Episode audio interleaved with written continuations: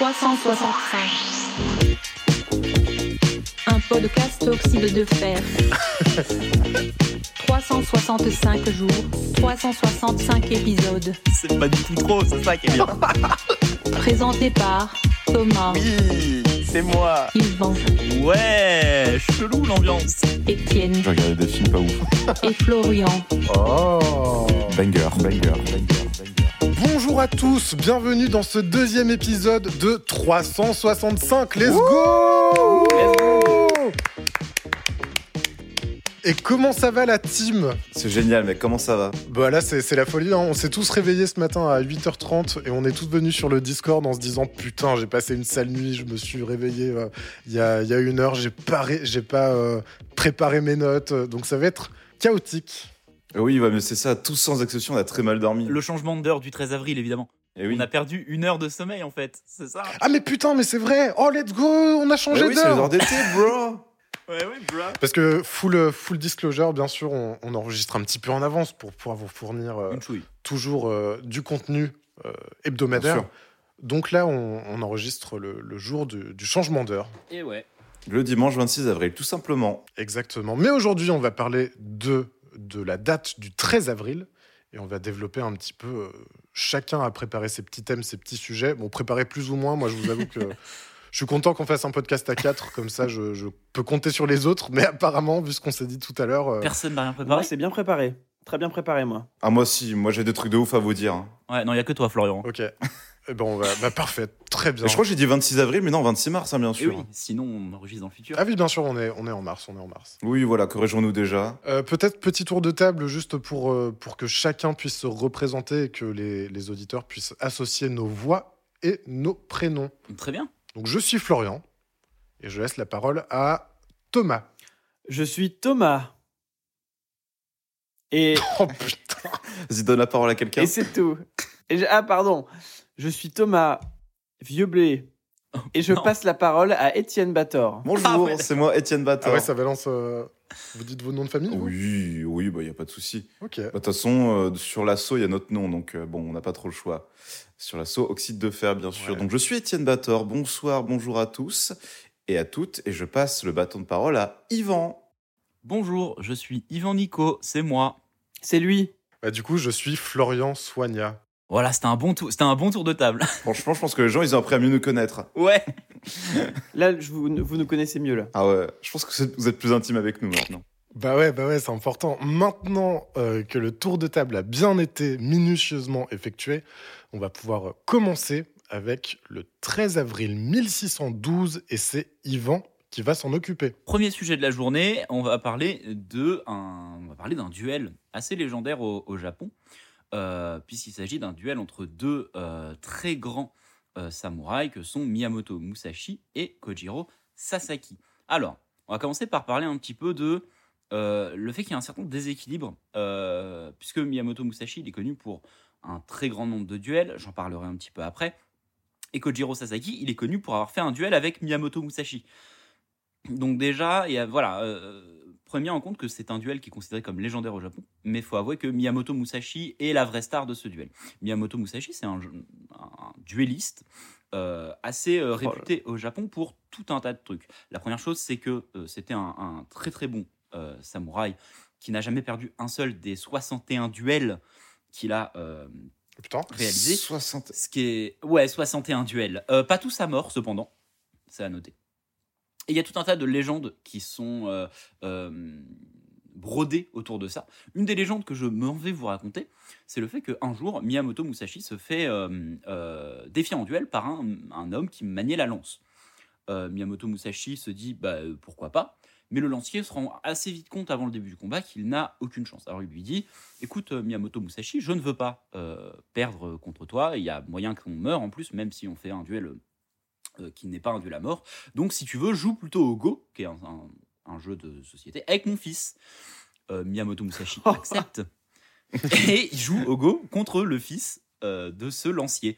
Euh, et au milieu Allez, de la partie, alors qu'il est en train de gagner la partie, euh, Miyamoto Musashi s'arrête, pose la main sur euh, la garde de l'une de ses épées et dit N'y pense même pas. Et le lancier qui avait profité du. En français. du jeu. Il le dit en français, c'est ça qui est Ah exceptionnel. oui, c'est ça qui est dingue. qui avait profité du, du jeu de Go pour se faufiler dans une pièce à l'arrière et qui avait préparé sa lance pour poignarder euh, son adversaire dans le dos, euh, a posé sa lance et est revenu s'asseoir pour regarder la fin du, du jeu de Go parce qu'il s'est rendu compte que la stratégie n'avait pas du tout marché. Très euh, romancé, évidemment. Euh, je pense que ce, ce genre de situation n'est jamais arrivé, mais il était extrêmement euh, connu pour ce genre de petites anecdotes qui sont racontées autour de, de sa carrière. Il était aussi connu pour quelque chose d'assez précis, c'est que c'est le premier samouraï à avoir vraiment écrit et développé une technique euh, qui consiste à utiliser deux sabres. Des sabres assez courts, mais deux sabres quand même, ce qui demande une certaine habileté, euh, et ce qui peut permettre de comprendre pourquoi il gagnait tous ses duels, puisque lui, il avait deux épées. Euh, donc voilà. Mais c'était la méga resta. Il a écrit un livre, le livre des cinq anneaux. Ah, d'accord. C'est lui qui a écrit les 5 anneaux. Parce qu'en fait, il y, a un- il y a un jeu de rôle aussi des 5 anneaux. Et du coup, je pense que c'est inspiré de. Ah, euh, c'est possible.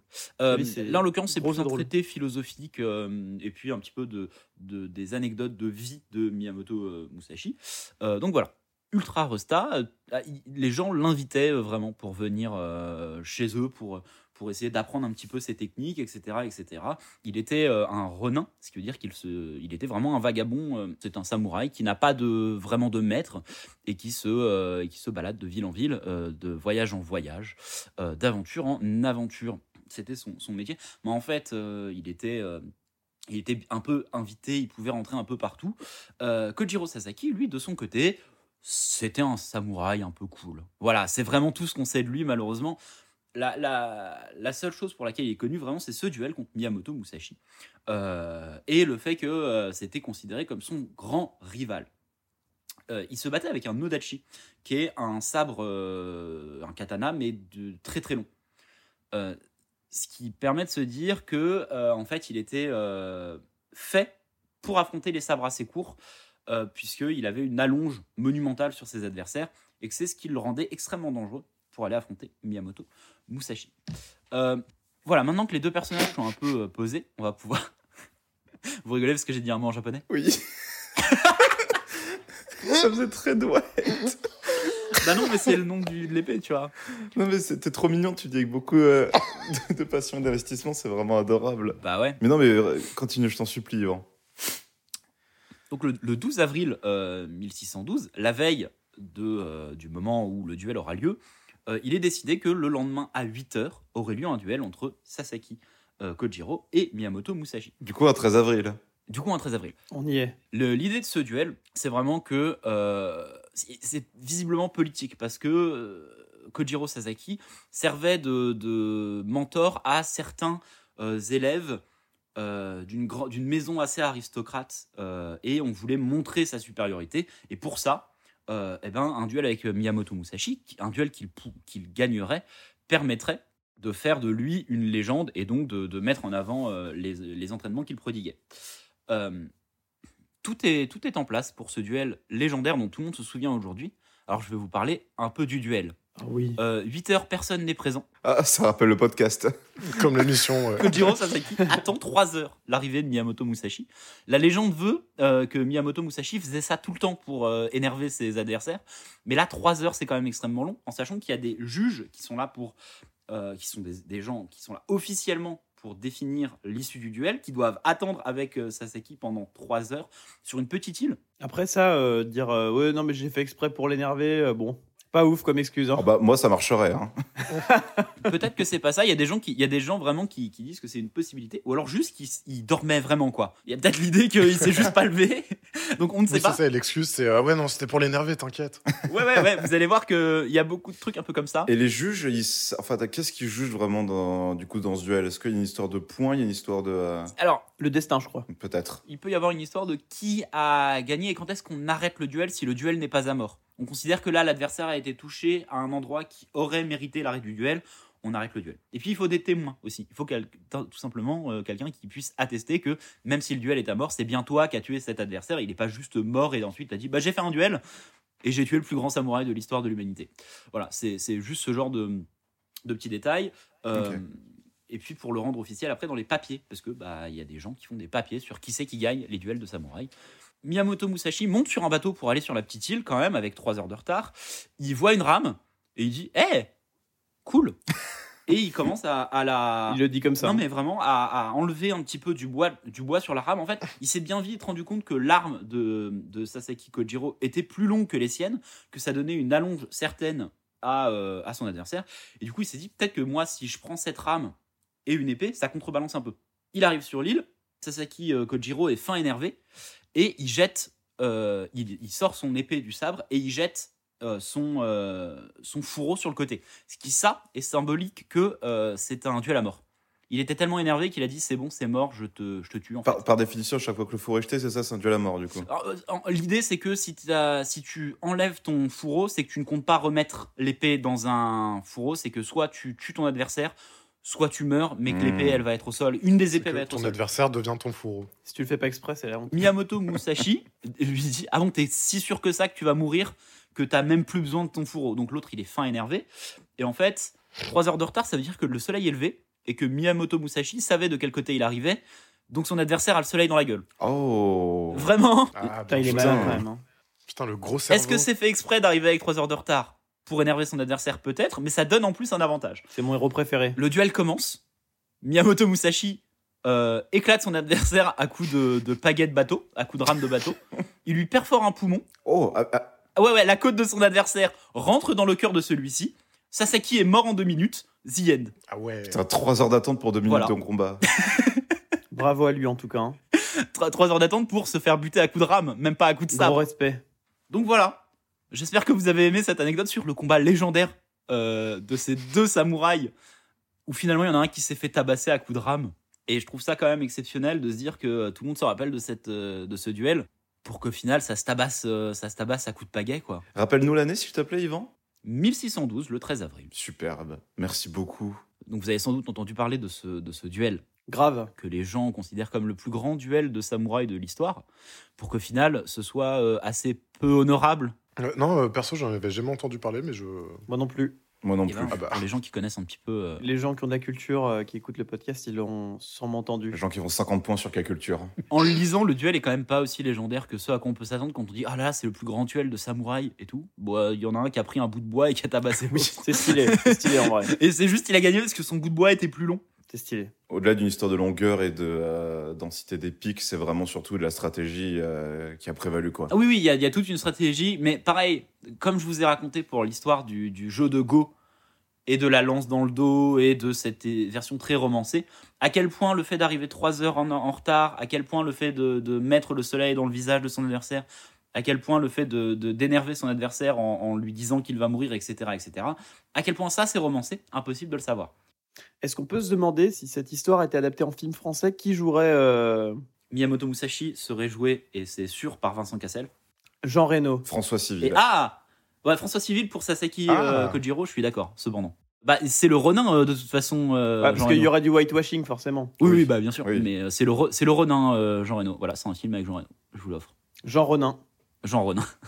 Euh, juste pour vous- simplement pour vous dire que euh, il y a un manga euh, qui s'appelle euh, Vagabond, qui est écrit par Inoue Takehiko, euh, qui est le mec qui a fait Slam Dunk, qui est un manga légendaire euh, au Japon. Euh, Slam Dunk, c'est pas Cyril et c-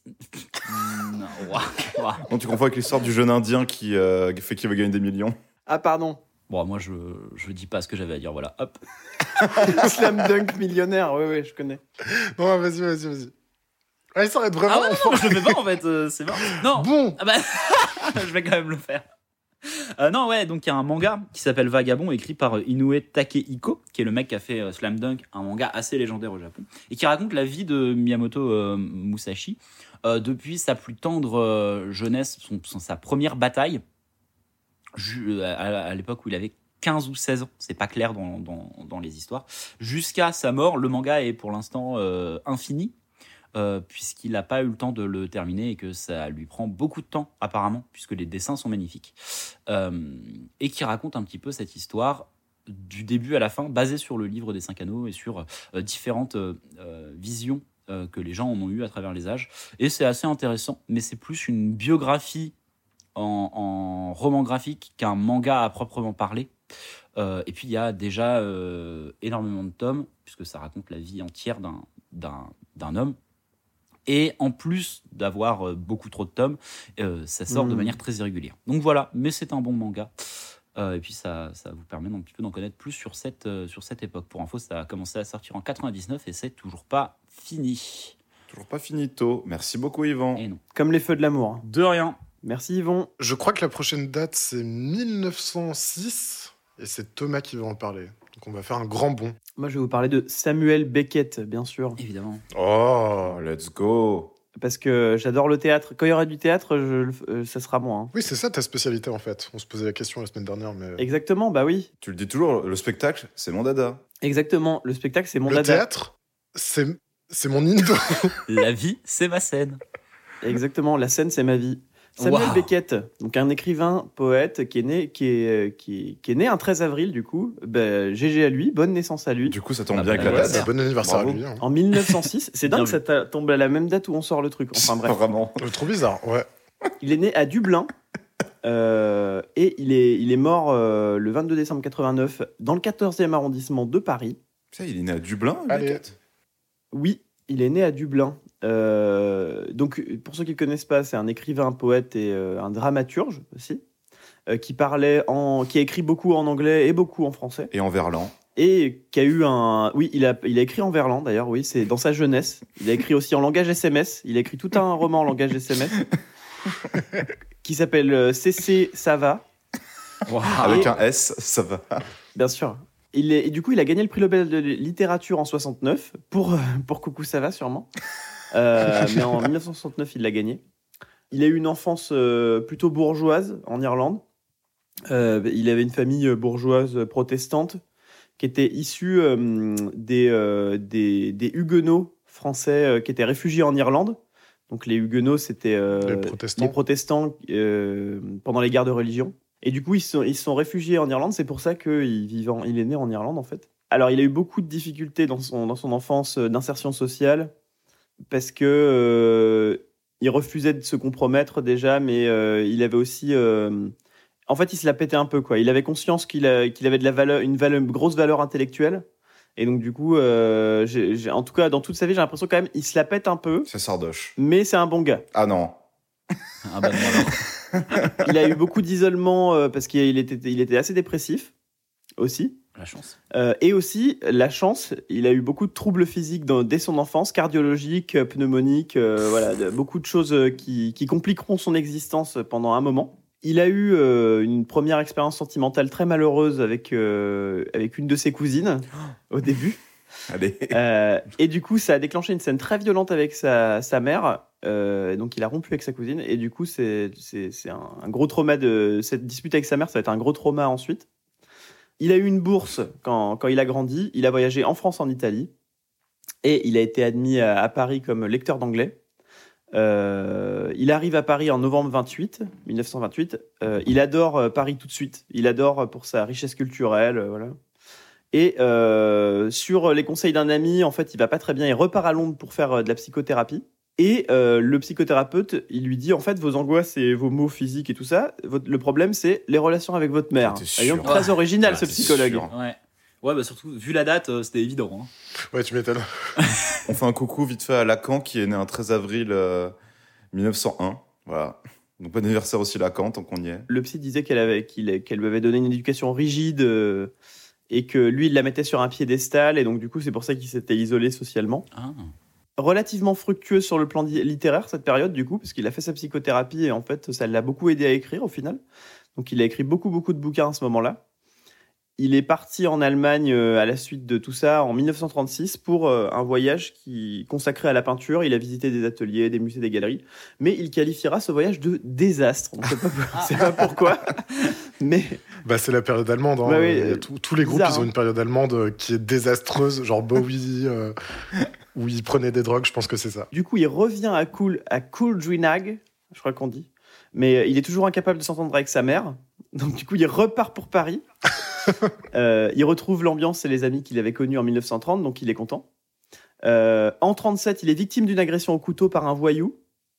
La blessure est grave, mais il retrouve une amie, grâce à ça, il retrouve une amie qu'il avait connue au tennis et qui sera sa compagne jusqu'à la mort. D'accord. Donc, euh, sans, sans cette agression au couteau, il la, il la, il la revoit jamais. Eh, comme quoi. hein. Donc c'est une femme qui s'appelle Suzanne Deschevaux du Ménil. Et il la définit comme une personne calme, réfléchie, patiente, bonne musicienne et surtout capable de rester silencieuse. Ah, Ah. Et comme disait Schopenhauer, la femme est un être aux cheveux longs et aux idées courtes. Je Waouh pense qu'ils étaient copains. Donc il rentrait souvent auprès de sa mère en Irlande quand même, euh, une fois par an à peu près. Et il apprend l'entrée de la guerre en France euh, en 39. Aïe, aïe, aïe. Il est en Irlande à ce moment-là. Et il écrit, euh, juste avant, il avait écrit En cas de guerre, et je crains qu'il y en ait une bientôt, je me tiendrai à disposition de ce pays. Donc il rentre tout de suite à Paris. Il se porte volontaire comme ambulancier, Oh. mais il, doit, il, doit, il est obligé de quitter la capitale à un moment. Donc il est aidé par euh, Marcel Duchamp. Ah. Euh, il se réfugie à Arcachon. Il revient à Paris ensuite pour rejoindre la résistance euh, en 41. Et il se voit décerner en 45 la croix de guerre et la médaille de résistance. D'ailleurs, il y a beaucoup de bouquins qui parlent de déportation et de guerre euh, chez Beckett. Et en 45, il revient voir sa mère à Dublin qu'il n'a pas vue depuis 6 ans. Et euh, la maladie de Parkinson, sa mère, parce que du coup, voilà, il a vraiment une vie super. et euh, lui, il a une sorte de révélation, c'est son mot, hein, qui est, qui est la- la- l'aboutissement de son chemin personnel, du coup. Et sa vision change sa conception de l'écriture. Et il revient à Paris et il est convaincu que c'est là qu'il doit vivre. Et il se fait engager par la Croix-Rouge irlandaise, qui est en train de construire un hôpital. Et euh, il y fait l'expérience d'une grosse misère euh, collective. Mais euh, son il est vraiment hyper dévoué et ça montre qu'il a en fait changé, que ça change de son isolement de quand il était jeune et tout. Il se, là, il se dédie complètement aux autres et il vit pour aider les, pour aider les plus faibles. Et c'est en 53 qu'il commence vraiment à avoir du succès avec la pièce En attendant Godot. Donc il fait beaucoup de choses à cette époque-là et du coup il a du mal. Il a un gros rythme de travail et avec ses problèmes de santé c'est un peu compliqué. En plus il souffre d'un abcès au poumon dont le traitement... euh, Oh là là. Oh, la collecte. oh là, et ils le maintiennent en fait cloîtré pendant euh, mai-juin 68, malheureusement. Ah, Pas, dommage. pas de chance parce qu'il y serait allé. hein.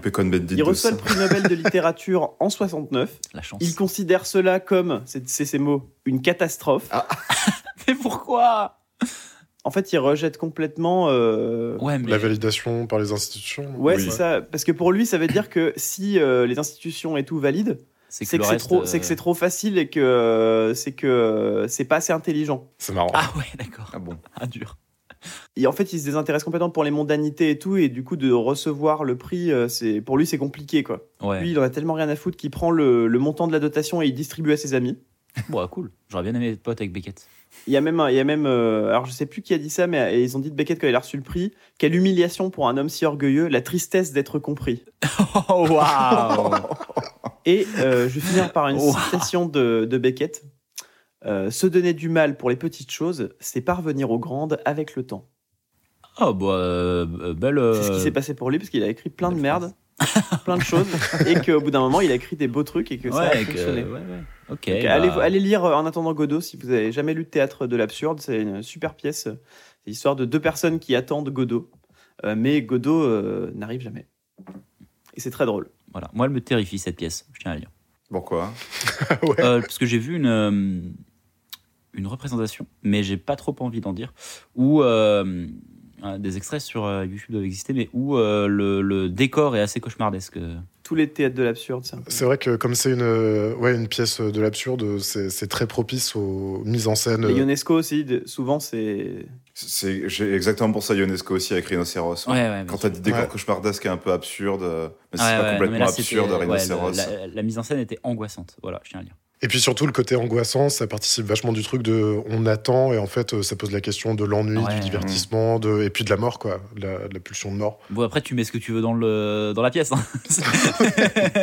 tu mets ce que tu vois. Hein. Bah, après, ça parle beaucoup de la société, hein, Beckett, hein, avec ER à la fin. Société. C'est euh, le qui finit Joker. ER. Bah il l'a écrit comme ça. hein. Il l'a écrit comme ça. C'est lui qui l'a écrit comme ça en premier. hein. Dans son truc, dans son livre sur le langage Et SMS. D'ailleurs, sa cousine disait de lui qu'il avait un rire un peu particulier, justement. Dans le bus. Oh, waouh. Bon bah merci beaucoup Thomas, on va continuer avec toi, Ouais. mais on va sauter un peu dans le temps, on va passer en 1940. Ah, Donc là, on est en 1940. euh, la naissance de euh. Vladimir Kosma, Oh. euh, violoniste, compositeur, chef d'orchestre roumain. Il est né à Bucarest, euh, famille de musiciens. Son père Théodore Kosma est pianiste et chef d'orchestre. Sa mère Carola est musicienne et championne d'Europe et de Roumanie de natation. Rien à voir. Ah. Let's go. Stylé. Euh, bah si, le souffle, le souffle. oui, oui, ça c'est vrai que ça doit aider. Oh, l'expert. Bah, le souffle, hein. ah, dis donc. Son père l'a appelé Vladimir. Alors, est-ce que vous savez par amour pour quelle culture? Russe? Non, Bretonne. non, Vladimir, ce serait de quelle origine? Euh, c'est surprenant. C'est Europe de l'Est? Et non, française. Ah Parce qu'en fait, euh, à l'époque, euh, l'ambassadeur de France en Roumanie, c'était Vladimir Dormesson. ah. Et du coup, euh, le, son père aimait beaucoup la France et du coup, il l'a appelé comme euh, l'ambassadeur. Ah, D'accord. un, un lien de parenté avec Jean? Je sais pas du tout s'il y a un lien de parenté avec Jean Je Dormesson. suis, je suis sur le Je coup. suis sur le coup. Là, vas-y, la régie. Il est l'oncle de l'écrivain Jean d'Ormesson. Ah bah voilà. Eh ben voilà. Le tonton au Jean-Jean. En 68, il a sa première musique de film euh, pour euh, Alexandre le Bienheureux, en remplacement de Michel Legrand qui, s'est- qui est trop occupé. Je recommande tellement euh, Alexandre le Bienheureux, c'est tellement feel good, la musique, le tout, tout, tout, tout, tout, tout, tout, avec le chien quand il court vraiment dans les hautes herbes, c'est tellement mignon, c'est super, c'est incroyable. Regardez ce film. Et depuis, c'est c'est gros succès puisqu'il a composé plus de 400 partitions pour des films, Ah oui. euh, longs métrages, séries télévisées. Son Wikipédia est un bordel monstre. tous les, tous les, les films et tout. Moi, je me souviens. euh, moi, je, je trouvais ça fou, en fait, quand je regardais les comédies de l'époque, euh, Ouais. Le Grand Blanc qu'une chaussure noire, euh, C'était Les Bronzés et tout. C'était obligatoire. Je trouvais Ouais, que ouais. bah, déjà c'était lui tout le temps et je trouvais que la musique était dingue et qu'elle faisait presque musique classique etc et pour des comédies je trouvais ça ouf quand tu regardes euh, ensuite les comédies les musiques qu'il y a eu. Ça a jamais été euh, un truc Cosma il était c'était très marqué quoi sa musique dans les films. Je trouve Mais que tu reconnais tout de suite que c'est lui Et je trouve que ce qui est encore plus incroyable, c'est que hum, des, des compositeurs pour des films, il y en a plein, mais parfois leur musique a un peu tendance à se perdre dans, dans l'habitude de euh, euh, toujours être un peu composé de la même manière et tout, etc., etc. Et lui, il avait un style particulier, mais es capable de reconnaître à la première note de quel film ça vient, parce qu'elles sont toutes extrêmement différentes, et je trouve ça trop, trop, trop fou. Ouais, pour ouais, l'exemple Grand Blanc avec une chaussure noire Les aventures de Rabbi Jacob La Boum euh, La chèvre, Les fugitifs, Un éléphant s'est trompé énormément, Le Père Noël est une ordure, La gloire de mon père, Les châteaux de ma mère. Il y en, il y en a vraiment des milliers. Banzai, L'aile ou la cuisse, euh, L'inspecteur bavure, Les soudous en vacances, Le dîner de con. Sacré CV quand même, hein. Incroyable, ouais, oui, oui, oui, oui. Le jouet, pas, pas celui de Jamel, hein, le, le premier. Non, le, bah, celui de Pierre Richards. Richard. C'est de Pierre Richard, mais voilà, donc du coup, grand compositeur, et donc du coup, on peut, je pense que Ah bah oui, il oui. méritait un petit hommage euh, dans 365. Tu l'as peut-être Il est pas dit, mort, hein. mais... Ah ouais, voilà, tu- voilà, il n'est pas décédé, on est d'accord. Un hommage de son vivant. Et d'ailleurs, euh, le DJ Vladimir Cauchemar s'inspire Ah bah euh, du coup de Vladimir Cosma, par euh, Oui, respect. oui, le nom Vladimir euh, Cauchemar vient de Vladimir Cauchemar. Il a dit en interview. Alors qu'il est connu pour euh, avoir repris la soupe aux choux, alors que c'est pas Vladimir Cosma qui l'a écrit, il me semble. La soupe aux choux. C'est à débunker, mais oui, effectivement, c'est possible. on le fera pas, hein, parce qu'on a que Wikipédia. euh. Bien sûr, oui, oui, oui. Faites vos recherches, hein, nous on vous donne les infos, ensuite démerdez-vous. hein. Et il y a bien conscience que oui, on a que nos cerveaux et Wikipédia, donc vraiment absolument pas suffisant comme source. Euh, Nos cerveaux et Wikipédia, et pour Florian, c'est le matin, donc le cerveau est pas là, et c'est trop tôt le matin, donc Wikipédia a pas été C'est cherché. vraiment un demi-cerveau. Et bah très bien, Eh ben, Vladimir merci Cauchemar, beaucoup Thomas hein, et euh, joyeux anniversaire à Vladimir. Quel grand homme. Ouais, bravo Vladimir. Et on passe maintenant à l'année 1964 avec Étienne qui va nous parler de cinéma encore une fois, toujours éternellement le ciné celui-là. 1964. Sidney Poitier remporte l'Oscar du meilleur acteur pour le film Le Lys des Champs. C'est évidemment le premier acteur noir à avoir reçu cette distinction. Il a dit, je cite plus tard, à cette occasion, les Noirs pendant longtemps ont dû se contenter au cinéma des rôles de servantes effarées, de chauffeurs de maître ou de danseurs de claquettes. Je ne veux accepter que des rôles qui inspirent fierté aux spectateurs noirs et qui imposent aux spectateurs blancs l'image d'un noir estimable dont l'autorité morale remet en cause les préjugés. Et ce qui est intéressant par rapport à ça, c'est que euh, historiquement dans l'histoire du cinéma, fin 60 et début 70, on a un espèce de mouvement qui entre en vigueur euh, à Hollywood, c'est la black exploitation. Et la black exploitation, donc du coup, c'est le fait de euh, mettre en valeur des réalisateurs et des euh, personnages noirs, donc que ce soit hommes ou femmes. Et d'ailleurs, c'est un espèce d'avènement justement où on voit des femmes noires fortes, quasiment pour la première fois, où c'est un peu normalisé entre guillemets à l'époque, dans le cinéma un peu bah, du coup contemporain de l'époque. Et donc, ce qui est intéressant, c'est que du coup, en 64, Sidney Poitier reçoit l'Oscar du meilleur acteur et euh, les prods se sont peut-être dit à ce moment-là, les euh, personnes de couleur, ça peut être bankable.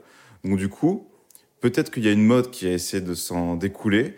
Et donc, du coup, il y a eu la Black Exploitation qui a suivi derrière. Sauf que, évidemment, comme toute mode, eh bien, un jour, elle prend fin.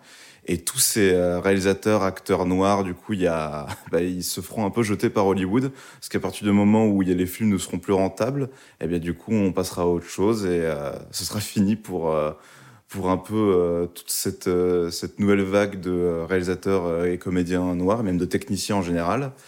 Et euh, malheureusement, les années 80, ça va être euh, un peu terrible puisque ça va vraiment être complètement effacé. Et il faudra attendre vraiment euh, milieu 80, début milieu 90 avec Spike Lee qui réhabilite un peu ça, où vraiment on se rend compte que bah ah, vous voyez, finalement les Noirs peuvent réaliser des films, c'est vrai, on avait oublié ça pendant euh, 10 ans, mais c'est possible. Bah oui, tout à fait. Et moi, si je peux me permettre sur la Bloxploitation, euh, Michael J. White, qui est donc un, un acteur et réalisateur euh, américain, a fait il y a quelques années maintenant un film qui s'appelle Black Dynamite, euh, qui est un genre d'hommage euh, à, cette période euh, très poussé à l'extrême. C'est un peu ce que ce que Austin Power fait au James Bond ou ce que OSS 117, euh, nous en France, fait au, film d'espionnage des années 50. Lui, il a vraiment fait un film de Bloxploitation, mais en poussant tout euh, un petit peu trop pour en, pour en faire un film euh, euh, drôle, en fait, en reprenant vraiment les codes de l'époque qui ne marchent plus dans les années euh, 2000-2010. Et c'est vraiment un, un- un bon film, et voilà. Black Dynamite, tu dis? Ouais. Déjà, tu vois rien que le nom, c'est euh, bah, c'est très cliché de l'époque, euh, vraiment. Bah oui, euh, bien sûr. Mais là, c'est vraiment, ça joue beaucoup sur les, les clichés, mais des films avec lesquels lui a grandi, en fait. Donc, euh, Oui, bah voilà, ça s'il permet a de- grandi voilà. avec Shaft, ou vraiment cette espèce Ouais, de... bah, bah, c'est, là, là, c'est un shaft un peu abusé, un peu de droite, un peu, tu vois. euh, C'est leur OSSAE, ouais, vraiment. Ouais, c'est leur, ah, vraiment, c'est leur SSAE. Voilà. Formidable. Eh ben, merci beaucoup Merci. à vous. On va passer en 1970 avec moi et on va parler de la mission spatiale Apollo 13. Ah, Ah oui, fais-nous rêver. il y a Tom Hanks. Évidemment, il y a Tom Hanks. Non, mais c'est vrai, c'est vrai, c'est l'une des premières choses qu'on peut dire. Évidemment, euh, c'est- donc ça a été très médiatisé sur le moment, ça a été suivi en direct. Et, euh, et le, le témoignage le plus euh, flagrant qu'on en a aujourd'hui euh, en, en termes cinématographiques, en tout cas, c'est euh, le film Apollo 13 avec Tom Hanks, qui au passage retrace plutôt bien l'histoire, qui est évidemment un poil plus romancé et les, les potards sont un peu plus poussés, notamment euh, sur la partie explosion, qui est beaucoup plus spectaculaire dans le film que dans la réalité. Pareil. Mais du coup, je me suis replongé, je l'avais vu euh, quand j'étais enfant, et ça fait très longtemps que je ne l'avais pas vu. Et euh, du coup, je me suis juste replongé un peu sur l'histoire de, de cette mission. Et en fait, effectivement, quand tu la lis, mais c'est- c'est un, un scénario de film déjà, quoi. Ah bah, c'est c'est clair. Ouais, oui, c'est oui, assez impressionnant. Trop fort, Tom Hanks. Donc, le 13 avril 70 a lieu l'explosion du réservoir d'oxygène du module de service de la mission spatiale, euh, qui à la base était censé euh, aller sur la Lune. Raté. Là, tu es les raté, bizarrement. Alors déjà, c'est très marrant, avant même le, le lancement de la mission, il y a euh, une personne qui risque d'attraper la rougeole, et du coup, il est remplacé au dernier moment par un autre gars. Oh, la tristesse d'être dans cette mission. En l'occurrence par euh, Jack Swigert.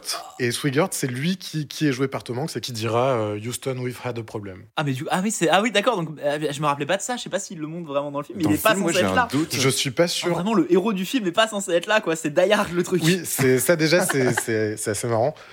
Donc en fait, ce qui se passe, c'est que euh, à la demande du centre de contrôle de, de Houston, euh, on demande à Swigert de déclencher un ventilateur euh, qui brasse de l'oxygène Mhm. dans un réservoir, le réservoir numéro 2. Et en fait, ça se place dans un module de service qui, d'un côté, fournit l'atmosphère respirable de la capsule et les trois piles à combustible qui produisent l'électricité et l'eau du vaisseau. Donc il y a une couille ici, c'est- c'est la merde jusqu'au Ouais, bout. déjà, ouais. Et c'est à ce moment-là que Swigert dit euh, Houston, nous avons un problème. Nous avons eu un problème. Et en fait, ça va être euh, progressivement que de la résolution de problèmes. Mhm. Au début, on va essayer de, de- de réparer la panne. Euh, finalement, donc, il y a une explosion. Au bout d'un moment, le, le sujet de la mission, ça va plus être, alors déjà pas d'aller sur la Lune, ça va plus être de réparer, de, de contenir le- l'explosion. Ça va déjà être juste de survivre dans un premier temps Oh, et deuxièmement de rentrer sur Terre tout simplement vivant. incroyable. Et en fait, il y a plein de, il y a plein de, de petites péripéties. Donc, c'est, enfin, c'est vraiment, euh, tu, tu le lis, c'est en plusieurs, en trois actes, Ouais. c'est, assez incroyable. Comme les gilets jaunes. Donc déjà, il y, a- il y a tout simplement euh, des, des calculs de trajectoire qui se mettent en place assez vite et Bah. des retours, des allers-retours entre Houston et, et- et l'espace. Euh, ce qui est décidé au bout d'un moment, c'est qu'on va quand même contourner la Lune Oh. pour, euh, pour juste des histoires de, de mécanique spatiale, quoi, en fait, pour euh, retourner au bon endroit et pour euh, atterrir sur Terre. Tout simplement. Et en fait, on essaye de gagner du temps parce que euh, on a quelques réserves d'eau, d'oxygène, mais pas, pas énormément. Et finalement, l'équipage et Houston vont décider qu'ils doivent utiliser le module lunaire pour rentrer sur Terre. Donc on abandonne le, le vaisseau principal et on va juste dans le module lunaire qui était censé juste aller sur la Lune. Dans le module lunaire, pareil, c'est la même chose, il y a plein plein de, de complications, ce qui fait qu'à l'intérieur, la température est entre 9 et 3 degrés. Il y a euh, un rationnement d'eau qui se met en place et il y a l'un des astronautes qui contracte une infection urinaire et qui arrive sur Terre avec de la fièvre. Tu m'étonnes. Ils arrivent quand même progressivement à corriger leur trajectoire. À chaque fois, euh, par rapport au calcul, il y a toujours euh, un truc qui va pas. Par exemple, à un moment, ils ont une coupure de communication qui était prévue entre la Terre et, euh, et le module lunaire, mais elle était estimée à 4 minutes. En fait, ça dure 6 minutes. Ça entraîne d'autres problèmes qui étaient prévus un petit peu, mais pas tout à fait. Et qui...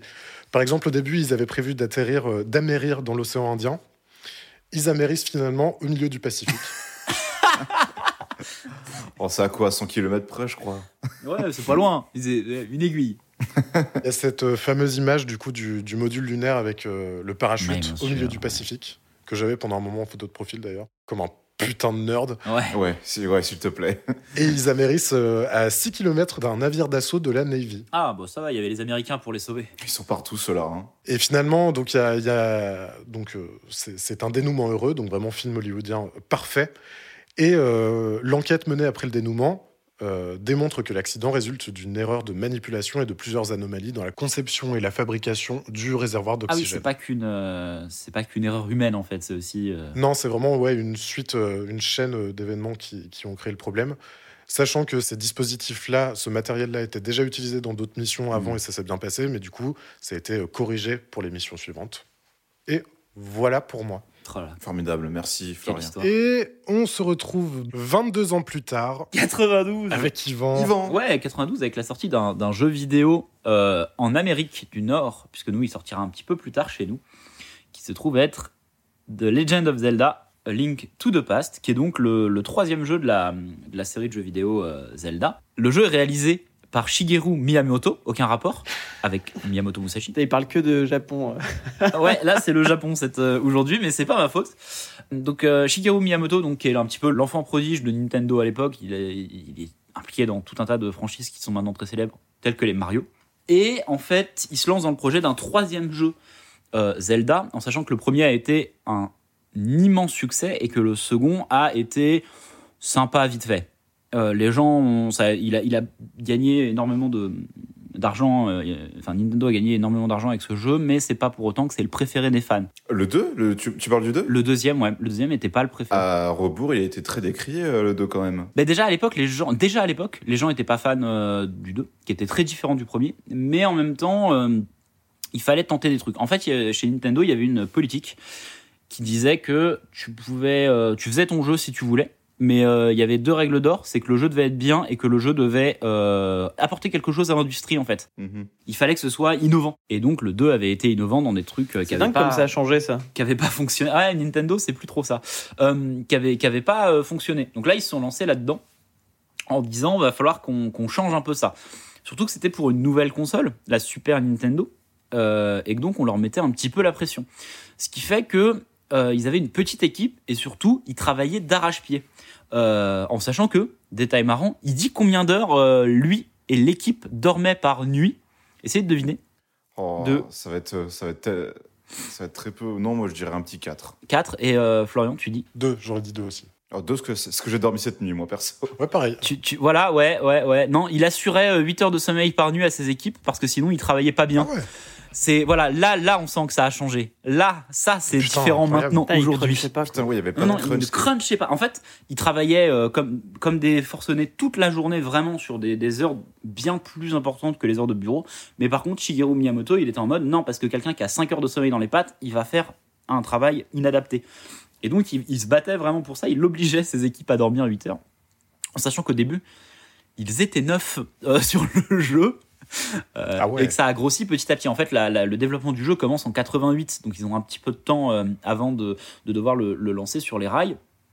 Et en plus, il y a plein de changements à ce moment-là qui se fait dans l'industrie du jeu vidéo, notamment les cartouches qui sont utilisées qui permettent de mettre un petit peu plus dans le jeu. Avec, entre autres, euh, un système de compression qui a permis de faire Super Mario World et qui va permettre de faire Oh là là. A Link to the Past. Dinguerie. Le jeu sort et les gens sont absolument amoureux du jeu. Il se vend extrêmement bien. Déjà parce que la BO est incroyable. Grâce à ce système de, de, de sauvegarde, de, compression des données, on peut mettre beaucoup de musique dedans. Et euh, aussi parce qu'ils ont été très malins. Il y a un système d'overlay et d'ajout euh, vraiment sur des, des tuiles déjà existantes dans le jeu qui permet de garder la même tuile, mais juste de changer ce qu'on met dessus et donc de gagner de l'espace et donc de mettre beaucoup de donjons et de mettre beaucoup d'aventures. Le jeu sort, donc euh, Miyam- euh, Shigeru Miyamoto est très content de voir les, les- les résultats. Et surtout, il y a le magazine Famitsu, euh, qui est un magazine japonais euh, de critique de jeux vidéo, qui va noter le jeu 40 sur 40. Et ce sera le premier jeu de l'histoire des jeux vidéo à avoir 40 sur 40 chez Famitsu.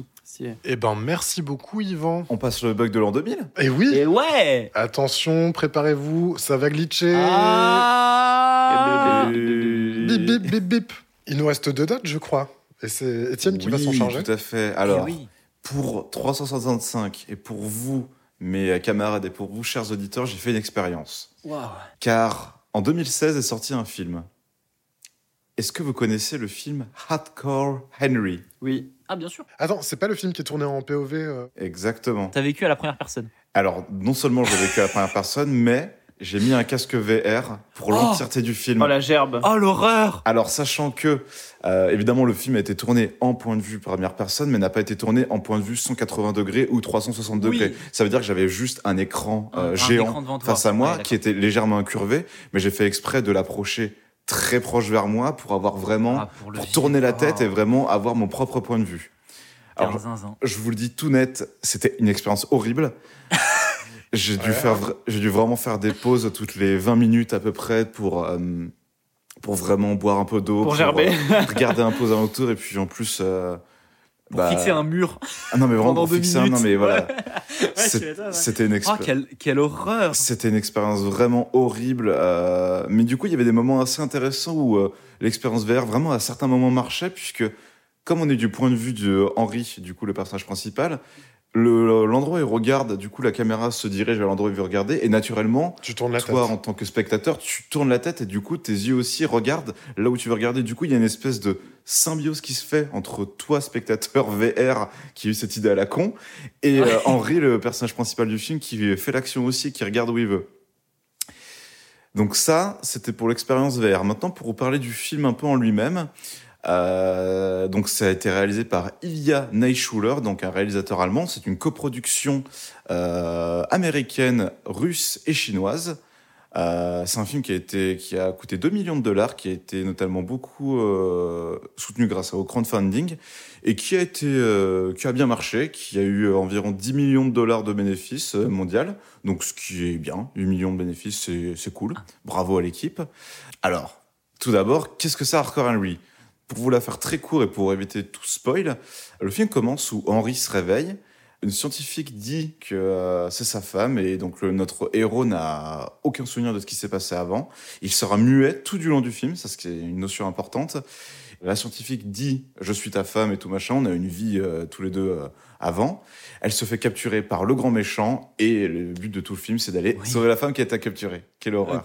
Ouais. Il y a euh, quelque chose qui est cool dans Hardcore Henry, c'est que il y a, en fait, quand ils ont un délire, ils y vont jusqu'au bout. Et ça, c'est très satisfaisant puisqu'il y a vraiment cet esprit jeu vidéo où du coup, euh, un développeur te donne accès à des armes, te donne accès à l'environnement que tu peux interagir.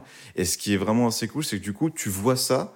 Par exemple, à un moment, il y a une espèce d'hélice où on peut mettre un garde, un, un garde dans l'hélice pour qu'il se fasse broyer. T'as envie que ça se passe et du coup, Henri va le faire un peu plus tard. Donc du coup, t'as vraiment cette attente de, il y a un truc cool qui me met en face et quelques secondes plus tard, ce truc cool arrive et donc du coup, t'es satisfait. Et t'as vraiment cet esprit jeu vidéo où tu vois une arme, t'as envie de l'utiliser, il l'utilise Ouais.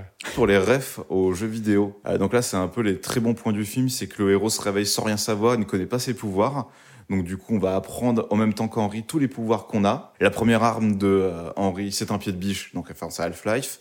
Il y a un peu de référence à GTA 4 avec bah, une liberté dans la ville et euh, le PNJ qui t'appelle au téléphone pour donner des euh, quêtes. Des quêtes de bowling? Oui, oui, Roman, on va jouer au bowling. On a des références à Far Cry au moment où il se soigne, où il euh, arrange sa main, il se met un petit produit dessus, voilà, les soins qu'on connaît. Et évidemment, avec Time Crisis et euh, le coup du tir à la sûr. première personne. Ouais. Par contre, Henri, ce qu'on peut en dire, c'est que je, euh, assez peu d'espoir. Je me suis dit, ça allait, euh, ça va être vraiment pas ouf. Au final, j'ai passé un bon moment. Donc, euh, vraiment, les hommages aux jeux vidéo et euh, les parallèles qui, sont, qui ont été faits sont vraiment très cool. Euh, on s'amuse beaucoup avec le film. C'est une très bonne adaptation du coup de FPS. finalement, parce que tous les films qui ont essayé de faire du FPS, c'est souvent des fan footage. Et finalement, ça en fait un film un peu unique. Et donc, du coup, c'était très satisfaisant de voir ça. Et donc, je le recommande, tout simplement. Ah, on est, c'est re- euh, premier film recommandé, je crois. Oui. Eh ben, allez voir Hardcore Henry, pas avec un casque, j'imagine. Euh, non, pas avec un casque, bien sûr. On passe à, en 2018, au 13 avril 2018, avec la mort de Milos Forman. Oh. Donc Milos Forman est né donc, en 1932 en Tchécoslovaquie. Euh, ses deux parents sont morts dans des camps de concentration.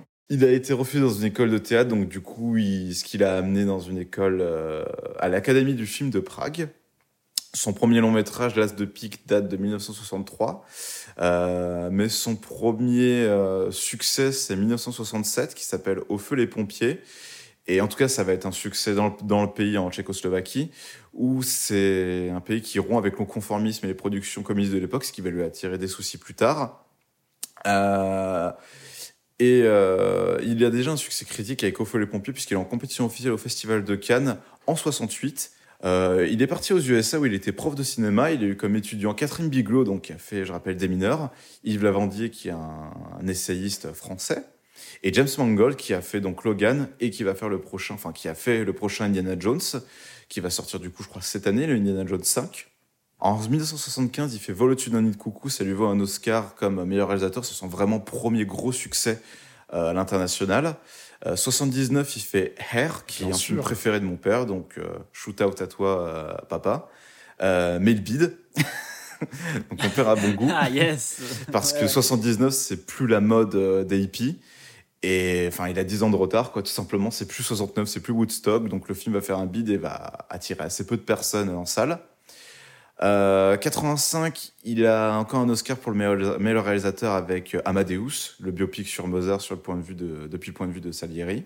Et je- pardon, je te coupe, mais on arrive en 99, il me semble. On retourne dans le passé et Thomas veut nous parler du film Man on the Moon, n'est-ce pas? Euh, non, Man on the Moon, euh, oui, j'ai- j'aime beaucoup Man on the Moon, euh, sorti en 99, 9, 99. tout à fait. euh, qui raconte, euh, qui, est, qui est avec Jim Carrey, euh, Danny DeVito, Paul Giamatti, euh, Courtney Love, euh, voilà, des...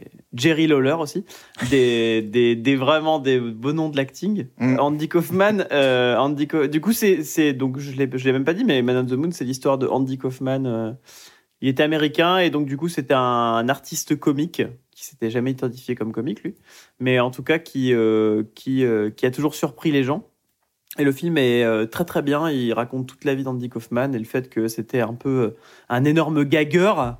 Et il adorait les énormes gags. Il surprenait toujours l'auditoire en genre une émission télé où il a demandé à la prod de de, de bousiller un petit peu la la qualité pour que les gens croient que leur télé déconne et qu'ils se lèvent pour taper sur leur télé euh, pendant le programme. Euh, voilà, c'était un, un, un gars qui aimait bien euh, les, un peu les mises en abîme, etc.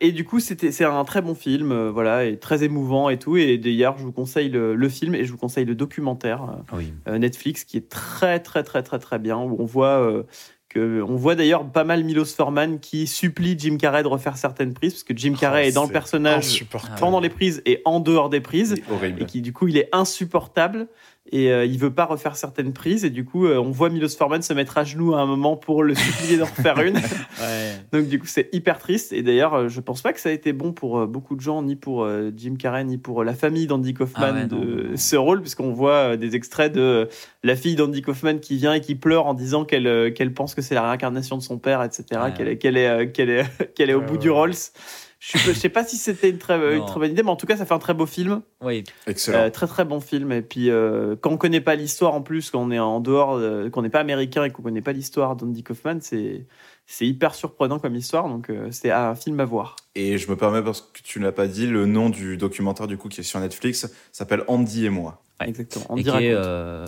maintenant, il est synonyme pour moi de, de n'importe quel, euh, euh, n'importe quel moment où je revois le film, je dois revoir le, le, le reportage. ouais, bah oui, euh, j'ai fait ça il y a pas Maintenant, c'est une duologie euh, qui est, qui est, indivisible, quoi, parce que c'est c'est tellement fou toute l'histoire qu'il y a autour de ce film que le, le voir n'est plus suffisant. Il faut revoir ces moments de, de folie euh, violente de la part de Jim Carrey et de tout ce que ça fait Ah, vivre Jim Carrey, d'ailleurs, dans, hein. dans le documentaire, on voit Jim Carrey du présent qui parle de son rôle du passé. Mm. de sa sale période. Jim Carrey du présent qui, euh, qui a toujours euh, son regard triste et sa grosse barbe.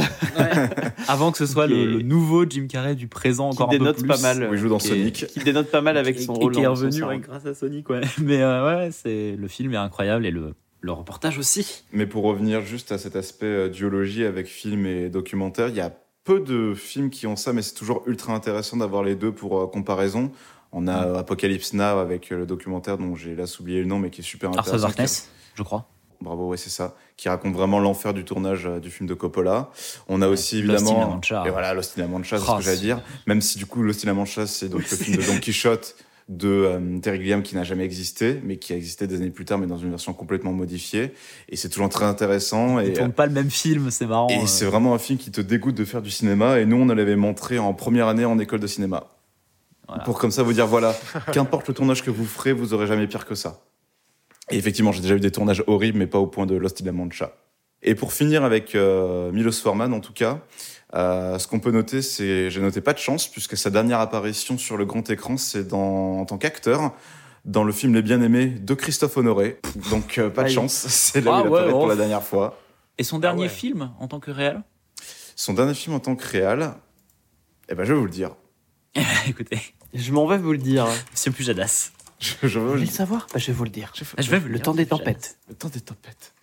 L'adaptation du temps des tempêtes. Son dernier film, c'est euh, 2009, qui s'appelle Dobre Placena Prochazna, Ah, j'ai pas vu. qui est un film Moi, euh, si. tchèque. Et sinon, vu le, au cinéma. le dernier, euh, qui, donc, qui date de 2009, et le, der- le dernier, du coup, international, c'est Les Fantômes de Goya, euh, sur le peintre, qui date de Ah, 2006. du Pas la coup. chanteuse. Non, pas la chanteuse, malheureusement. pas Chantal, qu'on embrasse, bien sûr. Ni le jus. Ouais, bisous, chanchant. Bisous chanchant. Et je vous ai, j'ai prévu un petit jeu avec euh, Oh. Milos Forman, un petit quiz très rapide, en cinq questions, Oh. qui s'appelle Milos Vreman ou Milos Forman? Oh là. Let's go. Let's go. Je vais vous dire des anecdotes, et l'anecdote est forcément vraie, mais vous allez me dire si elle appartient à Milos Forman ou pas. Ah, d'accord.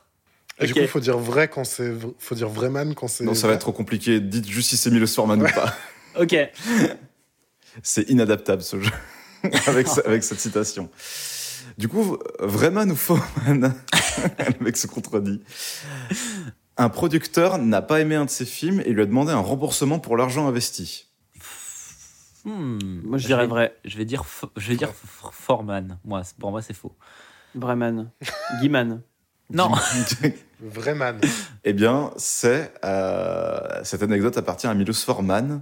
Ah, c'était pour son premier film qu'il a fait connaître, c'était pour Au feu les pompiers, donc qui a eu un succès euh, européen, disons, mais qui n'a pas du tout plu à son euh, producteur. son producteur, d'accord. Ok. Seconde anecdote, avant de choisir un rôle pour une comédienne principale, il aurait rencontré et casté plus de 800 enfants. Faux. Hmm, faux. Non, il peut pas l'avoir inventé. Vrai, vrai, vrai. C'est Spielberg, ça, à tous les coups. Ah, ça, c'est bon- ça aurait pu être Spielberg. Fauberg. C'est un peu c'est un peu notre Spielberg à nous, c'est Christophe Honoré, encore lui. Et c'est Oh. pour- c'est pour les malheurs de Sophie. Ah bah ouais, Oh là ouais, là. ça paraît logique. Il est très Pire bien, C'est d'ailleurs. faux. Troisième anecdote, il a réalisé un clip des Gypsy Kings. Oh, Oh, ça faux. ça c'est vrai. J'ai envie, je- Ah, même vrai, si c'est pas vrai, je, je raconterai cette anecdote comme si elle était vraiment arrivée à Milos Forman. Quelle que soit la vraie Je personne. pense que c'est faux. Tu dis quoi, Florian? C'est faux. Alors, cette anecdote, donc du coup, n'est pas de Milos Forman, mais essaie de deviner quel autre réalisateur a fait Michel ça. Gondry. Fincher. Bravo. C'est Fincher? C'est Fincher. Ah, je suis, un- je suis, un- je suis incollable sur. Fincher, c'est pour ça. Et j'ai réussi à me tromper en plus. J'ai réussi à dire. à te ouais, c'est mal. Alors que je sais que David Fincher a fait les, les milliers de clips pour Madonna, etc. Non, pas pour Madonna, ça c'est euh, Ridley Scott. Mais Oui. euh, beaucoup de clips. euh. Oui, bah, incroyable. Euh, enfant, il était amoureux de Blanche-Neige et avait acheté des savonnettes multicolores à l'effigie des sept nains. Vrai. Ouais, euh, Moi, ça me. je- pourquoi ouais, pas vrai, oui. Ouais, ouais. Oui, c'est vrai. C'est Milos Ouais, Forman. c'est- bah ouais, ça m'étonne pas trop de- du personnage. euh, Ouais. Euh, Eh, quel, quel excellent jeu. Quel excellent jeu. La dernière, c'est une citation. Est-ce que Milos Forman a dit ça, oui ou non? Je suis convaincu que les Beatles sont en partie responsables de la chute du communisme. Attends, est-ce que c'est pas euh, Charles Manson, ça plutôt? Euh, On a un je Charles suis- Manson Euh, pour je vais dire Yvan. que c'est Ouais, je faux. dirais faux. Euh, ouais, non, mais attends, du coup. euh, Je veux dire que c'est euh, faux. C'est faux, c'est pas lui ici. C'est complètement Milos Forman. Waouh Et bah. euh, Incroyable, Et putain. pourtant, ils ont été joués, euh, ils, ont, ils sont retournés euh, en URSS, euh, les Beatles. Bien joué. Une dernière petite citation de Milos Forman. Il a aussi dit Ce que j'aime dans la masturbation, c'est que tu n'as pas à parler après. Eh ben, merci. Et Il a raison. J'en ai appris beaucoup sur Milos Forman, peut-être un peu trop. Peut-être un peu trop, ouais. J'aurais peu peut-être pas trop, aimé savoir finalement. tout ça, mais bon. Incroyable On peut conclure juste euh, avec les films sortis un 13 avril dans l'histoire de l'humanité. Ah, Rasta Rocket. Donc les films sortis donc un 13 avril, nous avons en 73 La Bonne Année, donc les films plus ou moins marquants. En 77 Le Dernier Nabab. 83 Le Monde selon Garp. 93 Rasta Rocket. excellent film. 2011 on a Rio et La Proie. La Proie, très bon film. Ouais, la proie, c'est bien. hein. La pro, c'est pas mal. C'est pas mal. Je l'ai, je l'ai revu pour euh, l'émission et c'est pas, dingue. Ça, finalement, c'est pas si dingue. Ah, ah, À revoir, donc. dommage. Mais bon. À revoir C'est, donc. c'est très genre, on imite le style américain et c'est un bon téléfilm TF1, on va dire. Waouh. Bon téléfilm TF1. C'est très violent. Non, ça va, c'est un bon téléfilm TF1. C'est pas un mauvais film. TF1. C'est euh, Dupontel qui a réalisé la réal aussi? Non, pas du tout. C'est Dupontel juste qui est rôle principal, mais c'est pas lui à C'est la pas lui réal. Peut-être pour ça que c'est moins bien finalement. Peut-être. Mais il est très bon dans le rôle principal. En 2016, on a le livre de la jungle euh, reboot, euh, animé, CGI, euh, pas vraiment. Euh, par. euh, John Favreau, je crois, qui réalise. Ouais, c'est Favreau aussi. ouais. Je crois que c'est Favreau. On a Hardcore Henry, du coup. On a Ratchet et Clank avec Squeezie dans la Ah, voix de c'est Ratchet. Squeezie qui fait la voix Eh oui. et, euh, et Oh genre là. euh, Griezmann qui fait euh, un autre perso, euh, c'est catastrophique. Dans Ratchet et Non, Clank. ça c'est dans Lego, ça. Et confond pas avec euh, Spider-Verse où c'est où c'est Giroud et euh, Kimpembe Ah oui, qui joue les méchants. qui font Scorpion et, et le bouffon vert, je crois. Oh là là. C'est. Ouais. Oh, les castings. On a Desierto aussi en 2016. En 2022, on a La Revanche des crevettes pailletées, Vortex de Gaspard Noé et Les Animaux Fantastiques, Les Secrets de Dumbledore. D'ailleurs, Florian, petite anecdote sur Les Animaux Fantastiques. Waouh. Euh, bah écoutez, je suis rentré parce qu'il y avait rien à regarder. Et finalement, je suis parti au bout de euh, un quart d'heure. Ouais. mm. Hmm. D'accord. Eh bien, c'est tout pour conclure. Eh euh, bien, merci beaucoup, les amis. Euh, on a fini. Il me reste juste à dire le dicton de la journée. Et bo- bonne fête au, au Ida aussi. Ouais, bonne fête. Bonne Ida. fête au Bonne Ida. fête au bonne Ida, fête au. Ida, bonne fête. Alors, bonne fête au Ida, Bien bonne sûr. fête aussi euh, au Karadeg et à toutes ces variantes bretonnes. Karadeg, Karadeg, Karadoc, Ah, évidemment. Eh, on en a gros ou pas? Eh oh. Et Caradog. euh, bonne fête aux Mars, bien sûr. Ils sont nombreux. Mars glacé. Ouais, le Mars glacé. Et pour conclure par le petit dicton du jour, à la Saint-Ida, craint petite gelée et coup de froid. Merci, Merci beaucoup. beaucoup. Au revoir. Ciao, ciao, ciao. Ciao, ciao, ciao. Ciao, ciao, ciao.